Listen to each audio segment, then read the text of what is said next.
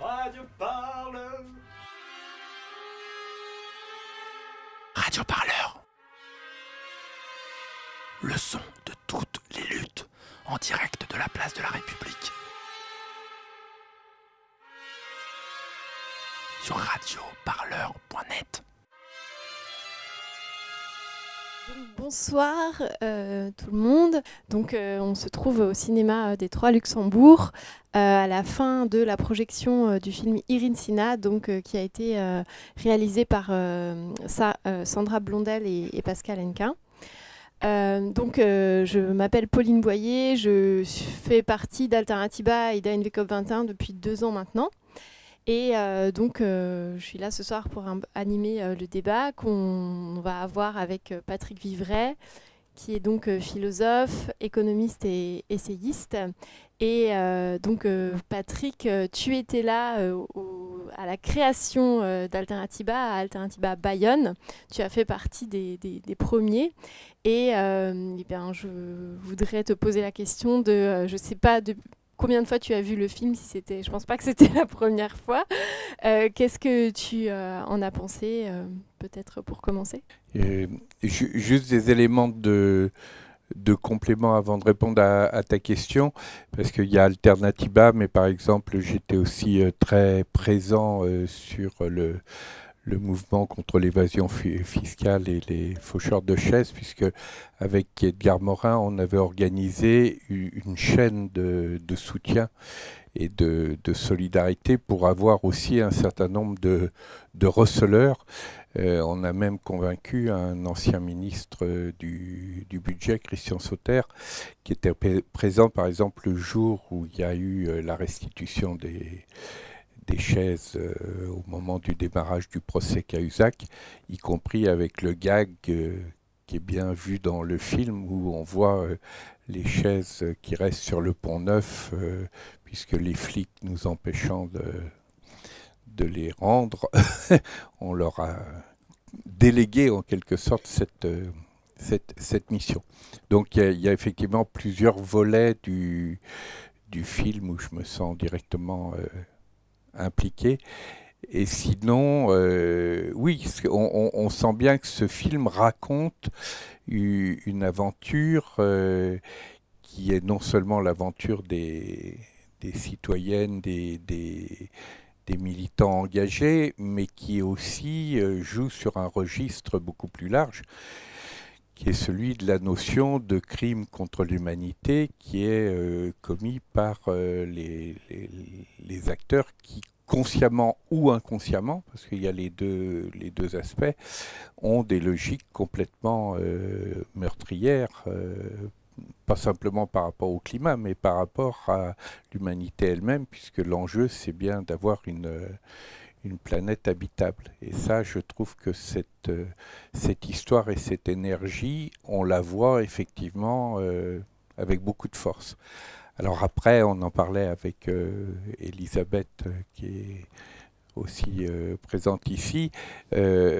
ça remplit toutes les fonctions, un film comme ça. C'est pour ça qu'il faut aussi l'inscrire dans un ensemble d'autres apports, d'autres médias, etc. Parce que autant ça donne de l'énergie aux, réseaux euh, militants, citoyens, etc. Euh, quand on veut convaincre des gens qui sont euh, soit indifférents, soit dans le doute, etc., ben, il y a aussi d'autres registres. Évidemment, on ne peut pas demander tout un seul film qui, raconte une, belle histoire et cette histoire donne de l'énergie. C'est pas un documentaire euh, d'argumentation sur la, la, question du climat, mais si on met ce film en parallèle avec d'autres films, je pense à ceux par exemple de, de Marie-Monique euh, Robin. Il y en a encore qui est récent euh, qui est sorti sur euh, la, mise en cause de, Monsanto. On voit bien que tout cet ensemble constitue une mosaïque qui, elle, est tout à fait fondamentale. oui, effectivement, tu étais aussi dans un des premiers receleurs des, chaises qui ont été réquisitionnées lors de la première action à Bayonne. Si vous voulez intervenir et que vous avez des questions même sur ce qui se passe, et tout de suite après, on, lancera eh bien, le sujet qui, qui, va être le thème de notre soirée thématique, qui est le, le, double dérèglement climatique, donc avec le réchauffement écologique et la glaciation des relations émotionnelles et relationnelles. Oui, euh, moi je ne connais pas trop votre association. Le, film est intéressant. Euh, je suis assez partagé quand même euh, de ce que j'ai vu. pour la raison, alors il y a un truc qui est très bien, on comprend bien la question de la non-violence. Ça, effectivement, dans l'idée de montrer aux jeunes qu'on peut agir de façon non violente, avec le rap à la fin, avec la, scène, le dialogue avec le policier, ça c'est très juste, c'est très, enfin, je suis totalement d'accord avec vous. Après, sur la question de la lutte contre, moi j'ai un problème avec ça. Euh, j'ai absolument rien compris au coup des chaises. Euh, pourquoi ces chaises? Vous, En plus, vous vous mettez hors la loi parce que c'est quand même, on va piquer des choses, c'est pas à vous. Donc là, il y a un truc, et même dans le film, la pédagogie de cette action, elle m'échappe, et c'est pas un truc qui me motiverait pour aller rejoindre votre association. Après, vous allez lutter contre des gens qui sont éminemment organisés. Euh, vous n'avez pas idée des niveaux qu'il y a derrière tout ça. donc là, très bien, vous avez le droit de le faire. Euh, moi, la question, c'est pourquoi on ne lutte pas pour des choses? Et je pense peut-être que vous le faites. Je donne un exemple, la question de l'énergie libre. Euh, Nicolas Tesla, on en parle dans les bandes dessinées aujourd'hui. Il y a des gens sur Internet qui développent des moteurs à énergie libre. Ces gens-là, ça serait intéressant. Alors, je ne sais pas si vous êtes en contact avec eux. Puisque lutter contre le système, même de façon non violente, quelque part, ce système, il va vous bouffer aussi à un moment donné si vous vous, vous épuisez contre lui. Voilà. Donc après, moi, bon courage. C'est toujours bien de motiver les gens. Vous avez vécu des chouettes expériences. Mais le côté militant, un peu manif à l'ancienne, euh, moi, ça ne me convainc pas du tout. Et je me demande si c'est au jour d'aujourd'hui euh, une façon pertinente d'agir contre un système qui est en train, effectivement, euh, de vouloir contrôler et réguler les populations. Il y a tout un, gros chantier sur la question des pollutions électromagnétiques maintenant. Je ne sais pas si vous allez aussi travailler là-dessus. Mais avec le Linky, le Gaspard, l'Aquarius, tout ce qu'on va faire sur nous, sur la question de l'information, on va vers quelque chose qui est effectivement étonnant. Et je ne sais pas si c'est en luttant contre Big Brother qu'on va le vaincre, Big Brother. Voilà. Enfin, bon courage parce qu'il y a du chantier. Je, veux bien euh, dire euh, quelques mots on, utilise beaucoup euh, dans, des réseaux, euh, par exemple comme l'économie sociale et, solidaire, ce qu'on appelle euh, le trépied du rêve. Le trépied du rêve, c'est l'alliance entre la partie qu'on voit bien pour le coup dans ce film, qui est la partie de, résistance et de résistance non violente, mais il y a aussi le V, et le, le V, c'est débloquer l'imaginaire, c'est-à-dire montrer que d'autres voies euh, sont possibles, que ce soit sur le climat, l'énergie, mais aussi euh, la santé et quantité d'autres euh, questions qui ne sont pas directement l'objet de ce film, mais que, par exemple, si vous prenez un film comme Demain, ou des films comme Marie-Monique Robin, Sacrée Croissance, qu'on voit apparaître. Et puis le troisième élément, qui va dans le sens que vous évoquez, dans le sens positif, c'est le E de l'expérimentation anticipatrice. Hein. C'est-à-dire, on résiste quand on considère que c'est inacceptable et insoutenable, mais non seulement on a d'autres choses à proposer, mais on s'organise pour commencer à, le vivre. Alors, ça fait d'ailleurs référence à des éléments d'histoire, parce que euh, l'histoire d'Emmaüs, euh, qui joue un rôle important avec notamment la rencontre euh, à, l'Ascarpo, qui est un des piliers d'Emmaüs, bah, Emmaüs a été un exemple à la fois de résistance dans la lutte contre la, misère et en même temps d'expérimentation d'autres formes de travail, d'organisation, des AMAP, le commerce équitable, des coopératives d'emploi et, d'activité, et puis on peut égrener une liste impressionnante d'initiatives qui sont aussi des initiatives créatives d'organisation et pas simplement sur euh, le, le, modèle de la résistance. Alors, un, juste un mot par rapport à la question euh, des faucheurs de chaises. C'est vrai que euh, comme ça n'était pas le premier objet du, film, euh, on n'a pas forcément les, éléments de compréhension et, d'information, hein, puisque à l'origine, c'est dit, mais peut-être pas suffisamment, c'était effectivement au moment de la COP 20, c'est-à-dire la COP de, de Lima, avant la COP 21, de voir ce scandale absolu qui était l'incapacité à alimenter ce fonds vert de 100 milliards, alors même que dans les paradis fiscaux, euh, là John Palais évoque euh, le fait qu'au niveau européen, Michel Barnier, qui a été commissaire européen, avait dit lui-même l'évasion fiscale, c'est 1000 euh, milliards d'euros. Mais au niveau de l'ensemble des paradis fiscaux, et l'histoire des Panama Papers l'a encore remontré avec force, ce sont des sommes absolument colossales. Et donc l'idée qu'il fallait organiser un lien entre la question du climat et la question des paradis fiscaux. Et en même temps, ce lien pouvait pas être simplement sur la méthode traditionnelle, parce que ça fait des, plusieurs euh, années, même décennies, que par exemple la coalition Stop Paradis Fiscaux évoque tous ces, problèmes et les dégâts provoqués par euh, l'évasion fiscale. Donc il s'agissait de trouver aussi une modalité d'interpellation qui soit complètement non violente, mais qui soit en même temps euh, beaucoup plus ludique. Et c'est ce qui s'est passé, ça a commencé effectivement à Bayonne avec l'idée de, de dire on va aller réquisitionner un objet, donc en l'occurrence là c'était euh, des chaises, parce que ça permettait aussi de jouer sur la symbolique euh, du siège social, et on rendra ces chaises quand vous-même, vous aurez par exemple rendu euh, l'argent de, de, l'évasion fiscale. Donc c'est un moyen très pédagogique et de fait c'est ce qui s'est passé parce que par exemple le jour où euh, avec euh, Edgar Morin, Suzanne Georges, d'autres amis, on a organisé un transfert de chaises. Moi j'avais une chaise dans ma cave et je l'ai transmis officiellement à Edgar Morin. Ben, là par exemple, il y avait toute la presse, le journal de Canal+, qui sont venus, qui ont dit ah ça qu'est-ce que c'est qui se passe? Et du coup, parce que nous c'était pas évidemment la question des chaises qui nous intéressait, c'est que derrière, quand on regardait le journal de Canal+, qu'on a parlé, vous avez une demi-heure où ils se sont mis à parler de la question des paradis fiscaux. Hein. Donc c'est une modalité ludique, non violente, qui permet euh, cette interpellation. C'est aussi ce qui s'est passé avec le levier juridique, parce que à la fin, là c'est pareil, ça passe très vite, mais John Palais a été euh, mis en examen sur plainte de la, de la BNP. Euh, la BNP voulait obtenir des dommages et intérêts très importants parce qu'ils considéraient qu'il y avait une atteinte à leur euh, image de marque.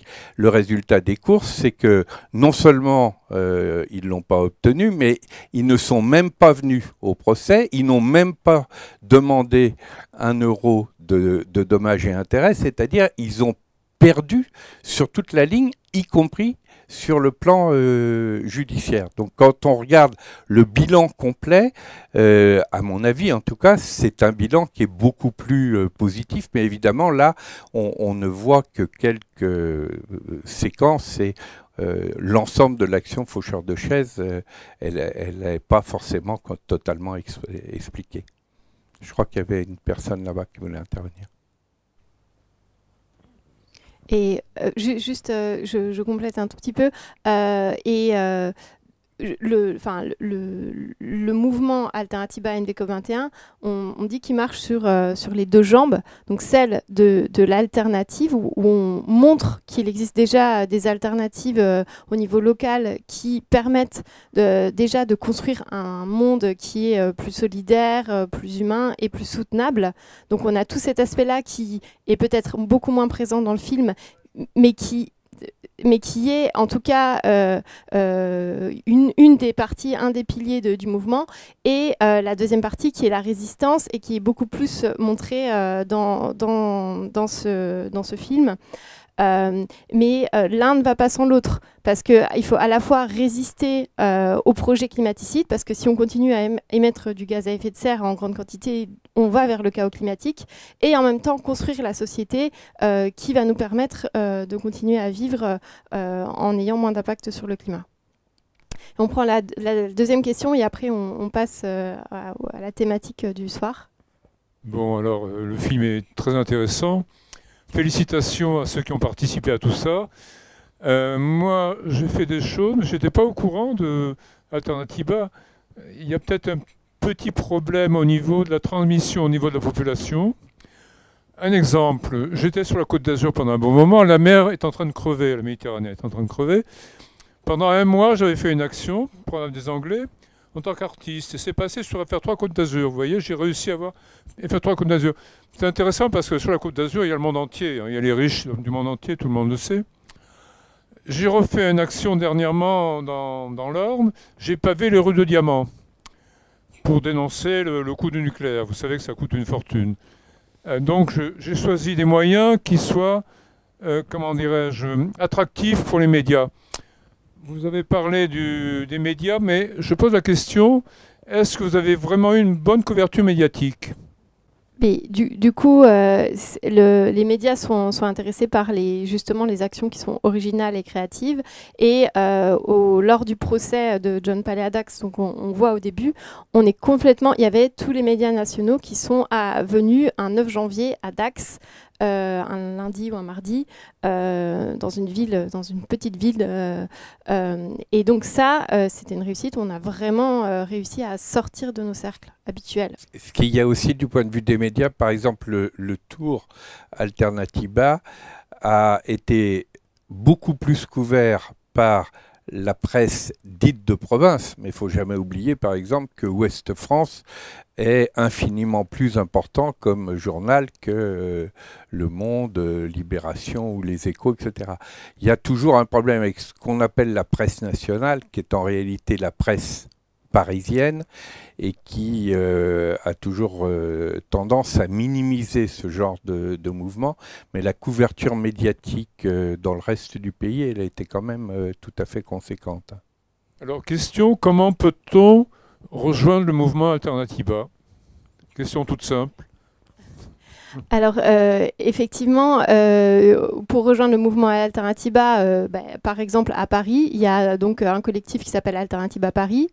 Il y a un groupe Action Climat Paris qui regroupe Alternatiba, NVCOP 21 et les Amis de la Terre. Et bah, venez, venez me voir à la fin de la séance. On a, on a un stand et vous pouvez écrire votre nom et, nous rejoindre.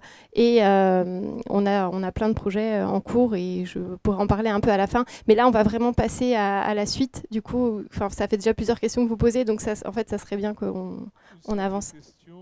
Au sujet de la COP 21, pourriez-vous nous dire s'ils ont vraiment enlevé le trafic aérien et le trafic des gros bateaux?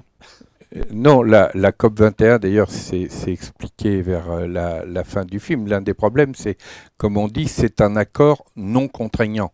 D'ailleurs, on en voit les conséquences aujourd'hui avec la COP 23 qui se tient à, Bonn.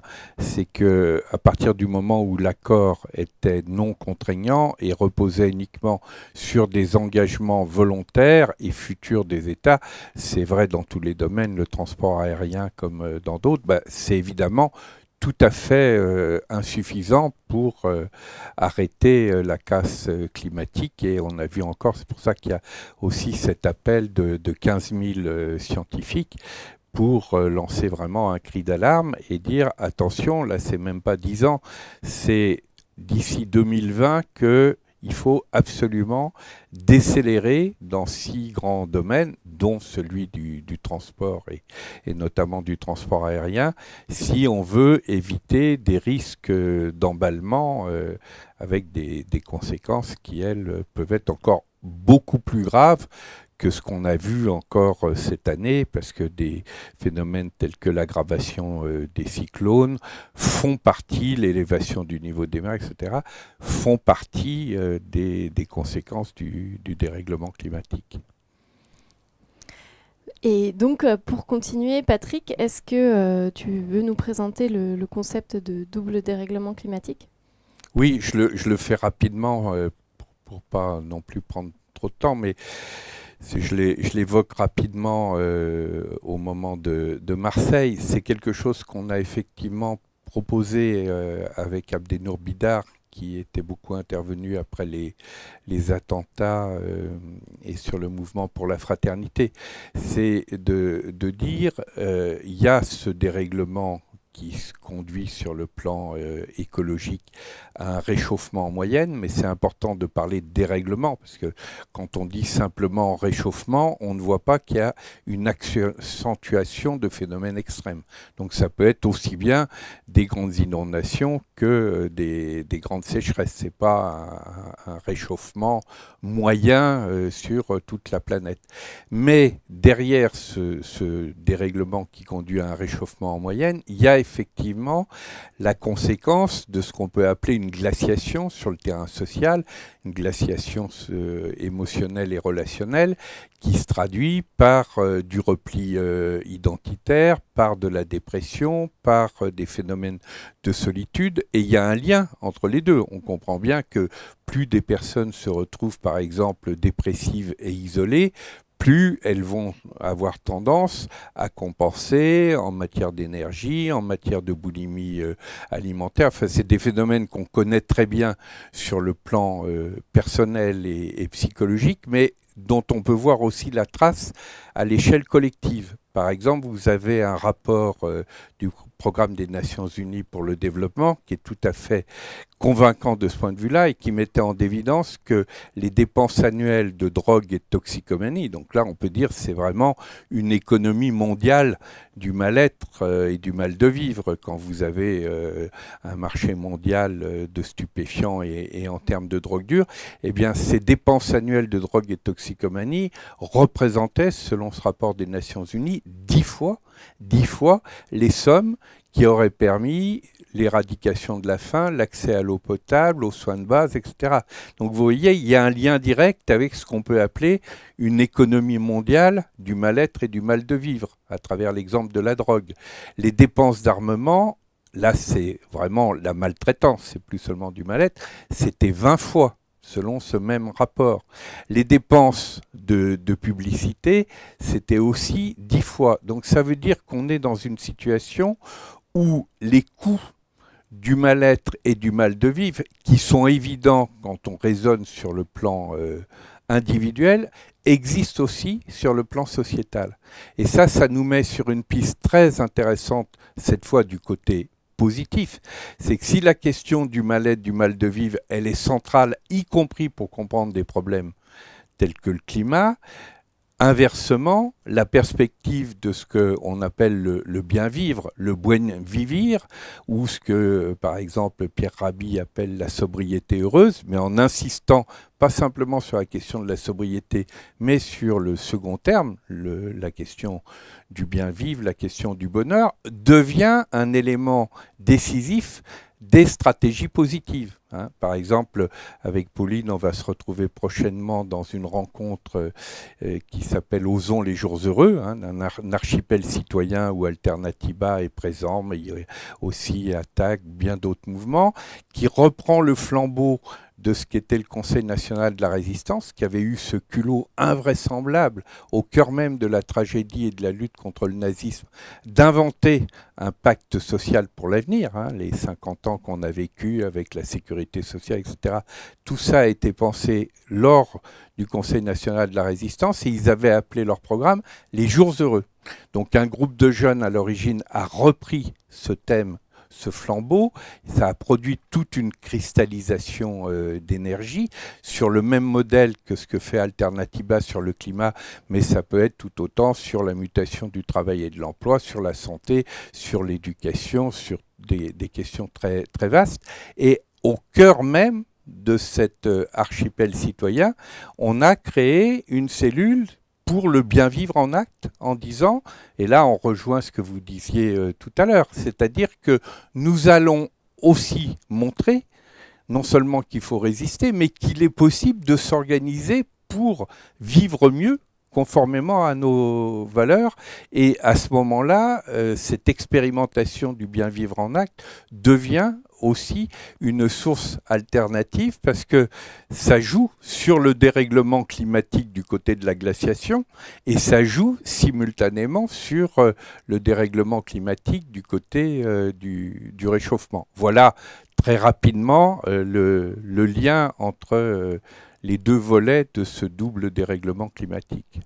Vous avez évoqué le fait que les médias ne donnaient pas forcément une, très bonne couverture de, ce qui se passait. En fait, moi, je participe à un certain nombre d'associations et quand il y a eu la COP 21, il y avait une, une manifestation qui avait été interdite par la, police, dont il a, fait, état dans le film, la manifestation du Champ de Mars, qui était une véritable miracle, tellement il y avait de coopération entre les gens, etc. Et on est sortis tous de, cette euh, manifestation en disant euh, on a l'avenir devant nous. Enfin, il y avait quelque chose de très positif. Et ça, je trouve que c'est très très rare que les médias. Euh, alors, personne n'a parlé de cette manifestation dans les médias. Et je trouve que si justement on veut que un certain nombre de gens soient attirés dans ces associations, il faut vraiment faire euh, savoir que euh, le mode de relation dans ces associations est très différent de ce qui a pu se passer dans les syndicats ou dans les, partis politiques et les, mouvements auxquels on est habitué. Enfin, la, nouvelle, la nouvelle organisation, notamment autour du climat, suscite des relations très différentes entre les gens ce que vous dites illustre tout à fait euh, l'alternative au dérèglement euh, émotionnel et relationnel. Hein. C'est-à-dire que euh, le, la, la, joie qui manifeste on le voit tout, au long du film, quand Sandra Blandel dit à la fin du, film, je ne sais pas euh, même si on va gagner, mais je me sens intensément vivante. Hein. Et, c'est euh, une, relation, ce sentiment d'intensité de vie, on peut presque dire que c'est la définition même de, la joie de vivre. Hein. Le couple intensité-sérénité, euh, c'est celui qui constitue l'alternative au couple excitation-dépression qu'on trouve dans euh, le, modèle dominant. Et à ce moment-là, la pratique même euh, de ces autres euh, relations que vous, vous évoquez a non seulement des effets bénéfiques pour ceux qui le vivent, ça leur donne de l'énergie, mais c'est aussi ce qui a euh, des effets de contagion. C'est bien raconté dans, le film. Hein. Au, début euh, d'Alternativa, il y avait euh, quelques centaines de personnes. À la fin, il y avait des milliers de personnes, y compris qui n'avaient jamais milité, qui n'avaient pas une connaissance particulière des problèmes du climat à l'origine, mais qui étaient rentrés dans cette aventure collective. oui, c'est sûr que on, dans, ces, mouvements-là, en vivant des choses qui sont si intenses, on, retrouve une énergie qu'on a du mal à trouver ailleurs. Et une fois qu'on vit ça, euh, ça, change souvent la, vision justement qu'on a de, la vie. Et c'est vraiment un facteur qui fait que, les gens se sentent bien et restent, reviennent et s'investissent et construisent autre chose en fait. Deux questions techniques. Est-ce que vous pourriez nous parler de Tesla? Nikola Tesla, vous savez, l'inventeur, euh, sa tour qu'il avait fait à New York Première question. Deuxième question. Euh, pourriez-vous nous parler de Brzezinski, qui est secrétaire d'État de Carter, qui en 75, alors là, euh, c'est à prendre avec des pincettes, hein, aurait dit que dorénavant, les États-Unis ont le pouvoir de faire la pluie et le beau temps. Ce qui fait froid dans le dos, évidemment. Mais cette information, je l'ai eue, je ne sais pas si elle est exacte. Hein. C'est pour ça que je vous pose la question. Du coup, on va prendre plusieurs questions parce que c'est important à, la fois, on, peut, dans la mesure moyen, hein, parce que moi, il y a des, éléments de connaissance partiels et peut-être que vous avez vous-même les réponses à vos propres questions. Euh, mais on, peut tout à fait revenir s'il y a aussi des questions de ce type. Mais s'il y a d'autres questions ou d'autres apports hein, sur le fond même de, de, notre échange, on peut peut-être les prendre aussi. Euh, du, coup, bah, du coup, je voulais vous poser une question euh, par rapport à votre euh, double dérèglement climatique. C'était la, première fois, moi, en voyant le film, que j'entendais ça, et je trouvais ça intéressant.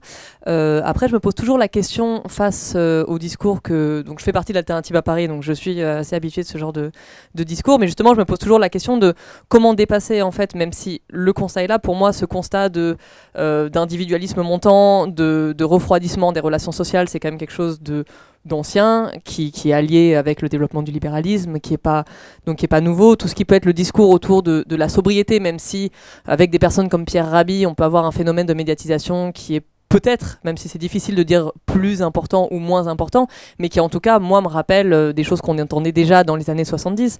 Donc j'ai toujours un petit peu peur, enfin, je, me pose toujours la question de euh, comment, avec euh, ces choses, ces concepts, ces, valeurs qu'on a envie de porter et pour lesquelles on est convaincu, comment dépasser cette sphère toujours de, militants, d'écologistes qui peut-être va croissante, mais encore une fois, moi j'ai pas l'impression que ce genre de valeur a vocation à, à essaimer dans l'ensemble de la population. Je pense qu'une idéologie n'a jamais vocation à être totalement mondiale.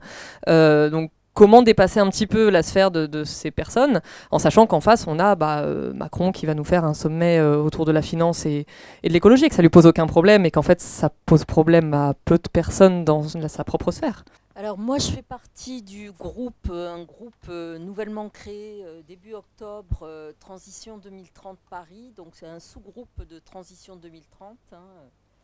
Et donc nous sommes trois à être allés à la présentation de géopolitique d'une planète déréglée à Sciences Po la semaine dernière. Bon, ce qui nous a choqués tous les trois, c'est euh, la solution, entre guillemets, qui était présentée à la fin. Euh, bon, qu'il fallait qu'il y ait un, accord euh, mondial, une espèce de gouvernance mondiale qui se mette en place pour régler tous les problèmes. Bon, moi je suis très dubitative par rapport à ça et j'aimerais savoir ce que vous vous préconisez, enfin, quel... voilà je suis non seulement dubitative, mais euh, j'ai plus de crainte par rapport à ça, à, ce type de gouvernance hein, euh, qui se mettrait en place, que euh, véritablement capable de, placer le moins d'espoir là-dedans. alors, il y, a, deux, aspects par rapport à, votre première question. Bon, d'abord le fait qu'il y ait des échos dans les, nouvelles formes d'action actuelles, que ce soit du côté de la résistance, de l'expérimentation, etc., avec euh, des mouvements plus, anciens, par exemple ceux des, des années 70. Euh, Moi, j'ai beaucoup participé, par exemple, à ce qu'on appelait euh, les mouvements autogestionnaires euh, dans les années 70. Moi, je pense que c'est un élément de force plutôt que, que de faiblesse. Il hein.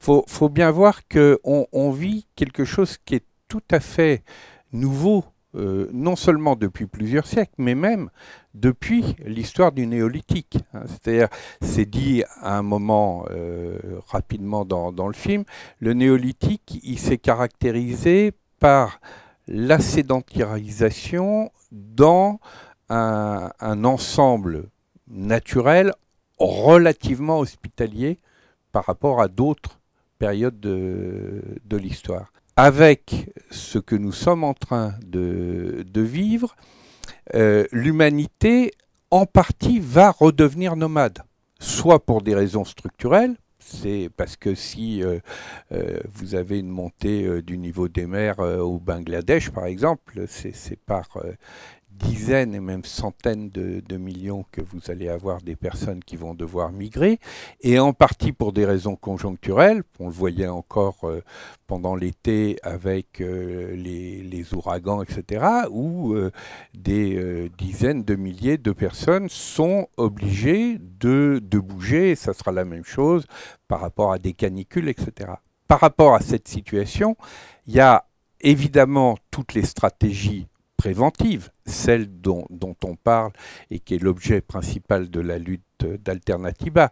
Mais il y a aussi le fait, et là c'est la question en termes de résilience, c'est de dire même si à cause de l'irresponsabilité, l'aveuglement qui fait qu'on n'a pas traité les problèmes à temps, même si on a un certain nombre de situations euh, de, de catastrophes, élévation du niveau des mers, obligation de bouger, etc., ça ne veut pas dire pour autant que la partie est perdue pour l'humanité. Ça veut dire que la façon de jouer la logique des forces de vie face euh, aux logiques destructrices, hein, la, fameuse question euh, posée par Freud dans Malaise dans la civilisation euh, d'Eros face à Thanatos, elle se rejouera dans des conditions beaucoup plus difficile. C'est bien pour ça que la stratégie préventive est importante. Mais quand on regarde par exemple comment réagissent les collectifs humains dans des situations catastrophiques, contrairement à l'idée reçue, les modalités de type panique, sauf qui peut, etc., ne sont pas les modalités dominantes. Les modalités dominantes, elles sont plutôt du côté de la solidarité.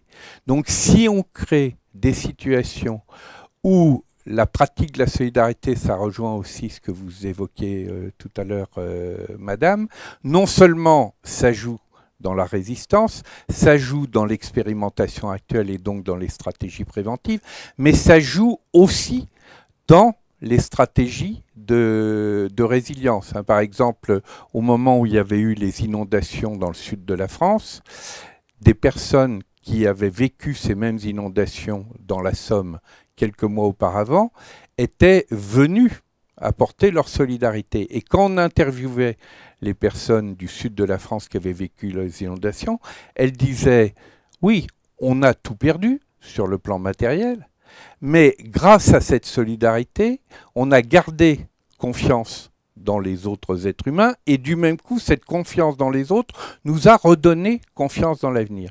Ça, c'est un point capital, hein, parce qu'il faut savoir que dans l'histoire des sociétés humaines, la ruine matérielle est ce dont les sociétés sont capables de se relever le plus facilement. Le plus difficile, c'est pas la ruine matérielle, le plus difficile, c'est la perte de confiance en autrui, panique, guerre, etc. Et la perte de confiance dans autrui entraîne la perte de confiance dans, dans, l'avenir. C'est pour ça que là, on est vraiment dans, dans la question du traitement de, de l'alternative à la glaciation euh, émotionnelle et, et, relationnelle. Tu peux peut-être, pour pas que je sois trop long, répondre plutôt à la seconde question. Euh. La, gouvernance mondiale, de, à quel, quel crédit on peut lui, lui donner euh, euh, donc du côté euh, d'Alternativa et, et d'ANVCOP 21, on, euh, cette dynamique a été créée parce que justement les gouvernements ont échoué à, en tout cas en 2009, à, à signer un accord pour, pour le climat qui soit ambitieux et contraignant. Et l'accord de la COP 21, donc qui a été signé par quasiment tous les pays du monde, n'est pas contraignant et, euh, et euh, est basé en fait sur, euh, le, sur des promesses qui, comme le dit si bien Geneviève Azam, n'engagent que ceux qui les proclament. Donc, c'est-à-dire que seulement avec, avec ce qu'il y a maintenant sur la table, on n'arrivera pas, en tout cas, à, à, à enrayer le, le, dérèglement climatique assez tôt pour ne pas atteindre les seuils d'emballement climatique. Euh, ensuite, euh, la réponse c'est on peut dès maintenant euh, construire une autre société en utilisant les, les, alternatives qui existent déjà. Et en faisant ça, on montre que justement, on recrée des liens entre les gens, on, on fait sortir de les, les, gens qui, touchent à ça de euh, euh, la vision individualiste que, nous, donne la société. Euh, on s'amuse, on échange, et, rien, que, rien que ça, en fait, de, euh, de, recréer du lien, ça euh, redonne de l'espoir et ça recrée la société. Donc nous, euh, ce qu'on fait pour l'instant, c'est agir au niveau local. on fait un travail de fourmi en fait, qui fait que à chaque fois on touche un peu plus de gens parce que le projet les séduit et les fait sortir de de cette sensation qui, qui, est générée par, par, par, le monde actuel. Donc, et plus on va être nombreux à faire ça, plus on va pouvoir euh, avoir euh, déjà être, être visible puisque c'est aussi une, une, propagation en fait de, de cette énergie qui, qui, est créée et, euh, et qui va faire qu'à un moment euh, si y a une, rupture dans l'histoire ou quelque chose qui fait changer ou qui interpelle assez de gens pour, pour générer de l'énergie, ben cette énergie là on, on, va la, la capter pour construire euh, ce- cet autre monde et, euh, faire changer euh, le système actuel. Donc euh, pour l'instant, nous, on croit beaucoup plus dans, ça que euh, dans effectivement placer tout euh, notre espoir dans une euh, gouvernance mondiale qui ferait changer les choses euh, comme ça. Je peux ju- juste ajouter un, un mot, c'est que euh, il ne faut pas inverser l'ordre des facteurs. Euh, Au niveau mondial, la question première, c'est pas la question de la gouvernance, c'est la question de la citoyenneté. Faire vivre la citoyenneté planétaire. Faire vivre que la Déclaration universelle euh, des, des droits humains ne soit pas simplement de l'ordre de la déclaration, mais du droit opposable. Hein. Et dans cette déclaration, qui est bien sûr imparfaite, etc., mais qui est une formidable avancée dans la conscience de l'humanité. Hein. C'est pas par hasard si c'est après la, Seconde Guerre euh, mondiale et dans le contexte d'Hiroshima qu'elle a été euh, dé- débattue. Euh, ça pose la question de la citoyenneté planétaire.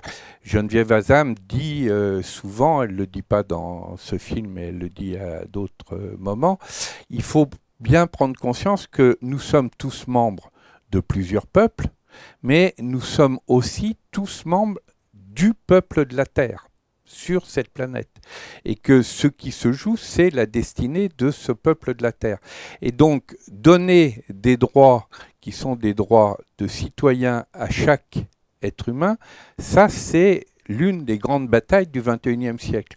Au nom même de ces droits de citoyenneté planétaire, ça veut dire qu'on récuse le caractère absolu des États-nations.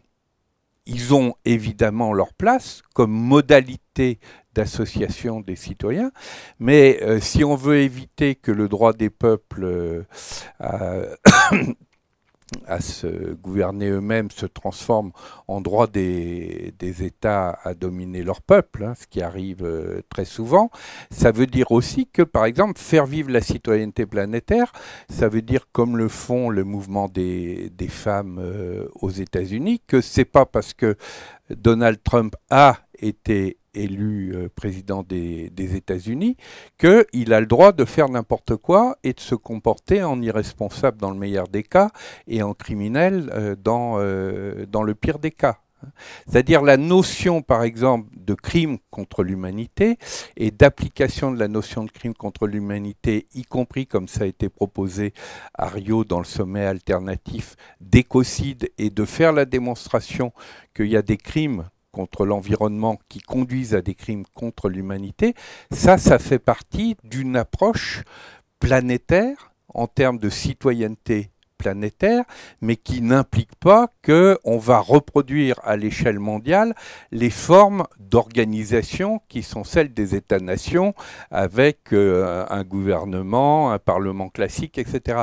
Il y a quelque chose qui résume bien le changement de posture euh, qui, intervient au niveau euh, planétaire, c'est vous prenez euh, ce qu'on appelle souvent l'overview effect. Vous savez, l'overview effect, c'est qu'est-ce qui se passe à partir du moment où on a commencé à voir la Terre vue de l'espace. Et les premiers qui l'ont vu, bah, évidemment, c'est les astronautes. Les astronautes, avant d'être astronautes, la plupart d'entre eux, ils étaient pilotes d'essai et même pilotes de chasse. Un pilote de chasse, c'est typiquement quelqu'un qui est dans la logique de puissance dominante, de rivalité et même de guerre. Quand ils sont devenus astronautes et qu'ils voyaient la Terre vue du ciel, changement complet dans leur perspective. Les premiers éléments qui sortaient de leur témoignage, c'est le sentiment d'émerveillement devant euh, cette magnifique planète. Le deuxième, c'est le sentiment de sa fragilité, y compris fragilité écologique, parce que la fine couche atmosphérique, elle a aussi à voir avec nos océans. Hein. Par exemple, l'essentiel de la production d'oxygène vient du phytoplancton des, océans. Ben, chercher les termes d'émerveillement et de fragilité dans toute la pensée politique et géopolitique, depuis l'art de la guerre jusqu'à Clausewitz, en passant par Machiavel, vous aurez du mal à le trouver. Donc ça, ça veut dire une chose tout à fait fondamentale, c'est que quand on pense les questions de ce qu'on peut appeler l'autogouvernance de l'humanité, la question habituelle du politique, qui est la question de la défense, change du tout au tout. classiquement, le politique a civilisé et pacifié des espaces, ça pouvait être des tribus, des cités, des États, des empires, toujours parce qu'il y avait une menace extérieure, les barbares, les étrangers, etc. Quand on prend la question à l'échelle planétaire et qu'on pose la question est-ce que l'humanité est menacée, y compris menacée de destruction, la réponse est hélas oui. On peut même dire que nous avons l'embarras du choix sur euh, les moyens euh, de réussir notre sortie de route euh, dans, l'univers. On peut détruire nos écosystèmes, on peut se détruire par armes de destruction massive, etc. etc. Mais est-ce que c'est parce que des barbares extérieurs nous menacent? On sait bien que ça, en dehors des films euh, catastrophes euh, à l'américaine, c'est euh, pas du tout une réalité. Il y a bien un problème de barbarie, mais c'est pas un problème de barbarie extérieure, c'est un problème de barbarie intérieure. Ça veut dire que toutes les formes classiques de gouvernance qui ont été construites au nom de la notion de pouvoir comme domination, donc de lutte pour la conquête d'un pouvoir, de compétition, etc., sont totalement inadaptés quand on se pose la question du politique au sens plein du terme, mais à l'échelle mondiale. Donc si on part de la citoyenneté planétaire et non pas de la gouvernance planétaire, on va remonter aussi sur d'autres formes de délibération, que les formes, par exemple, parlementaires classiques, et d'autres formes de gouvernance que celles que l'on connaît, par exemple, euh, au sein des États-nations.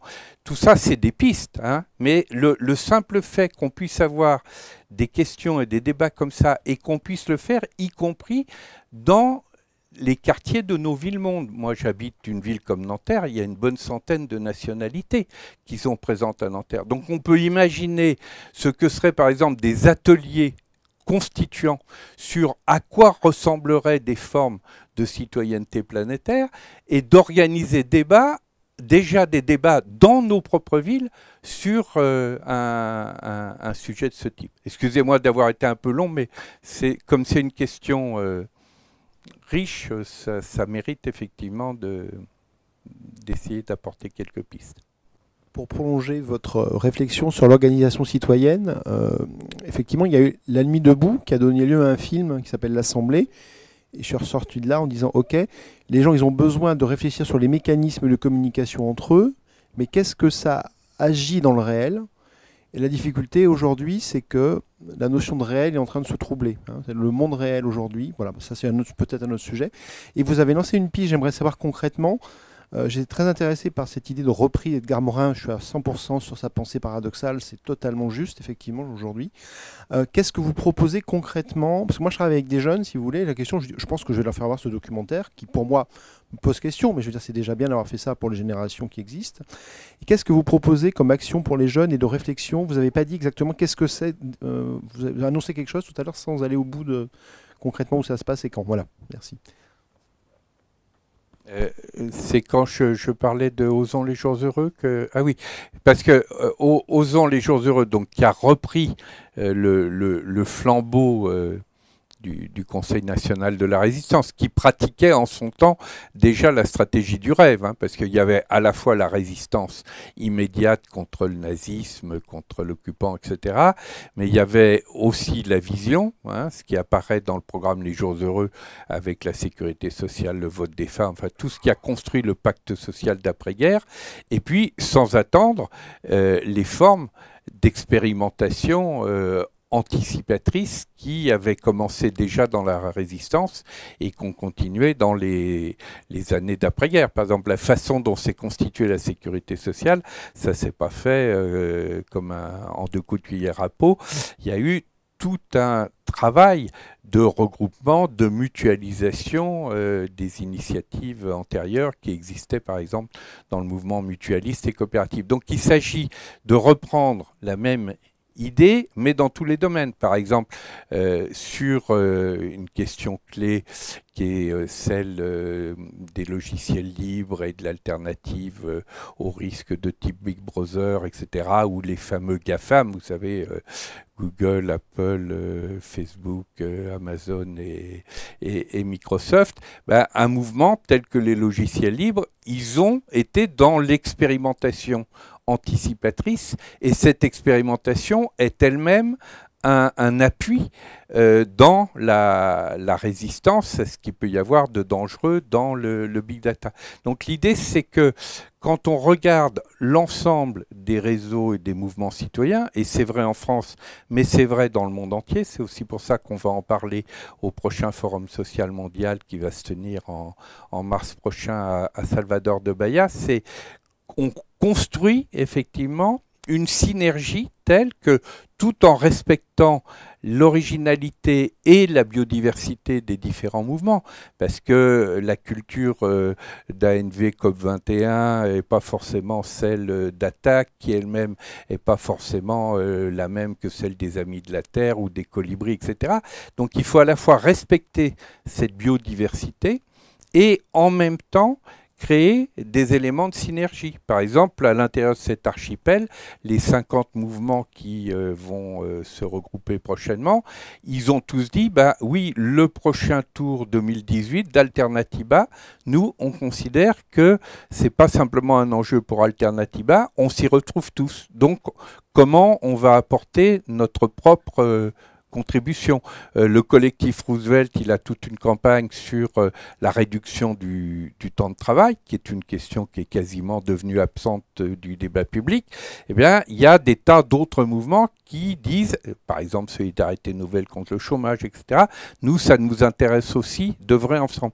C'est pour ça qu'on a repris la notion d'archipel, hein, qui vient notamment d'Édouard Glissant, c'est-à-dire une façon d'organiser des formes de, synergie et de cohérence qui sont en même temps complètement respectueuses de la diversité des îles, puisque dans un archipel, la première des énergies, elle, elle vient dans, les îles. Je, vais rapidement, hein, parce que si on voulait rentrer dans les détails, il faudrait aller plus loin, mais voilà, c'est pour euh, donner quelques éléments de réponse à votre euh, question. Je ne sais pas s'il y a d'autres interventions, mais en tout cas, on est sur la fin. Euh, il va bientôt falloir libérer la salle.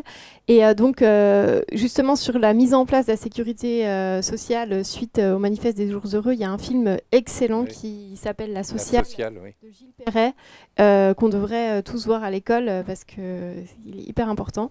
Et, euh, et donc, euh, merci beaucoup, euh, Patrick, d'avoir accepté de, venir eh bien, animer ce, débat.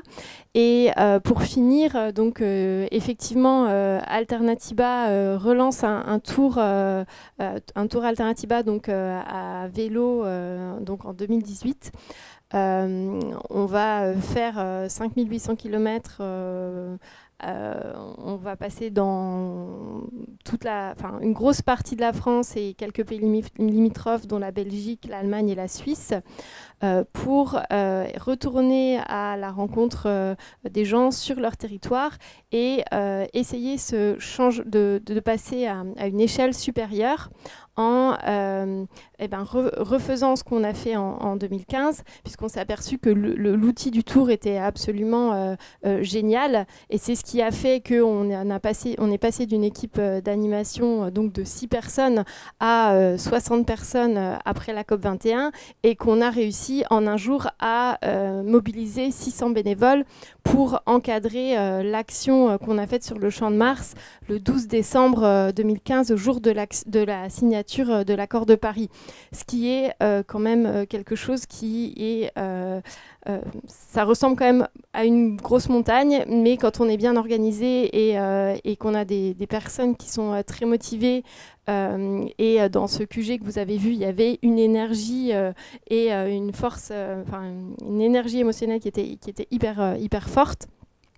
Et ça, en fait, tous ces gens-là, on les a croisés sur le tour. Donc, euh, et euh, en ce moment, on est en train de, prendre contact avec des référents sur euh, un peu partout, qui vont être un peu les initiateurs des groupes qui vont œuvrer à l'accueil du tour, qui est donc juste un prétexte pour que tout le tissu associatif des gens qui, se bougent dans le domaine du climat, mais, mais, pas que, parce qu'il y a plein d'alternatives, il y a plein de gens qui font des choses qui sont des alternatives pour construire ce monde euh, qui, est beaucoup plus soutenable et, plus, plus convivial, mais qui ne savent même pas.